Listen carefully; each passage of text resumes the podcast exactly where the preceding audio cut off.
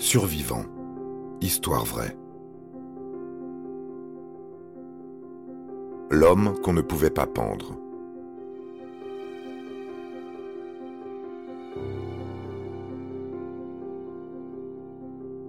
La Grande-Bretagne a longtemps appliqué la peine de mort par pendaison. C'est un moyen rapide et propre de rendre justice. Efficace aussi. Il est en effet rare que le condamné survive à la strangulation due au poids de son propre corps. C'est arrivé pourtant à John Lee, et même trois fois de suite. Étrange, très étrange le cas de cet homme qu'on ne pouvait pas pendre.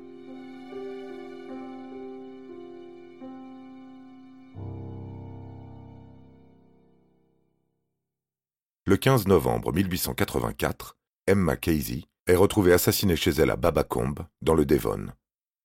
Son assassin l'a frappée à la tête, lui a tranché la gorge et a tenté de brûler son corps. Elle vivait avec deux servantes, Jane et Eliza Neck, une cuisinière, Elizabeth Harris, et son demi-frère, John Henry George Lee, employé comme valet de pied. Les soupçons se tournent immédiatement vers ce dernier. Suite à son arrestation et son emprisonnement, John Lee clame son innocence. Les preuves contre lui sont peu nombreuses, il est donc confiant et calme lors de son procès. Mais il est condamné à être pendu. Il a 21 ans. Le bourreau se nomme James Berry, c'est un professionnel qui, au cours de ses huit ans de carrière, procédera à 131 exécutions. La veille, James Berry vérifie le mécanisme de la potence de la prison d'Exeter. Il choisit avec soin la longueur de la corde, en chanvre, à passer autour du cou de John Lee. Il vérifie le mécanisme de la trappe, qui doit s'ouvrir sous les pieds du condamné, et occasionner sa chute qui provoquera la strangulation, jusqu'à ce que mort s'ensuive. Tout fonctionne parfaitement. Le 25 février 1885, John Lee arrive sur les lieux de son supplice. Il monte l'échelle adossée au gibet, puis se positionne sur la trappe encore fermée. James Berry lui passe la corde au cou et resserre le nœud coulant. Puis il actionne le levier qui doit ouvrir la trappe. Rien ne se passe. La stupeur est générale. Personne ne sait quoi faire. Puis on décide de ramener John Lee dans sa cellule pendant que le bourreau procède à des vérifications. Elles sont rapides et simples. Berry actionne le levier, qui ouvre aussitôt la trappe. John Lee est ramené sur l'échafaud. Berry lui passe à nouveau la corde au cou, puis actionne le mécanisme. Rien ne se passe. Le condamné se prend à espérer, tandis que dans l'assemblée, on s'agace. Que se passe-t-il? On somme Berry, totalement atterré, d'accomplir enfin son travail correctement. Une troisième fois, il actionne le levier qui doit envoyer John Lee à Patresse. Rien.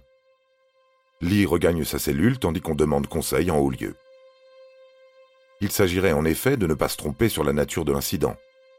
John Lee, qui a récupéré ses esprits, en même temps que des points de vie, déclare déjà que Dieu vient d'intervenir en sa faveur. On ne sait si l'argument a été retenu. Quoi qu'il en soit, la peine capitale est commuée en peine de réclusion à perpétuité.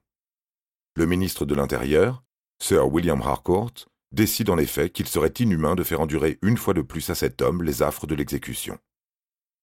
John Lee passera les 22 années suivantes de sa vie en prison, puis sera libéré en 1907, à l'âge de 43 ans.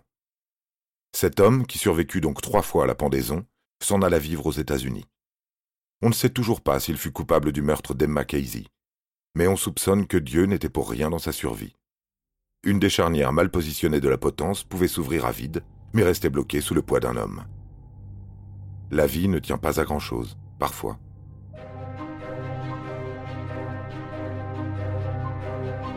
Vous avez aimé cet épisode? N'hésitez pas à le commenter, à le partager et à le noter.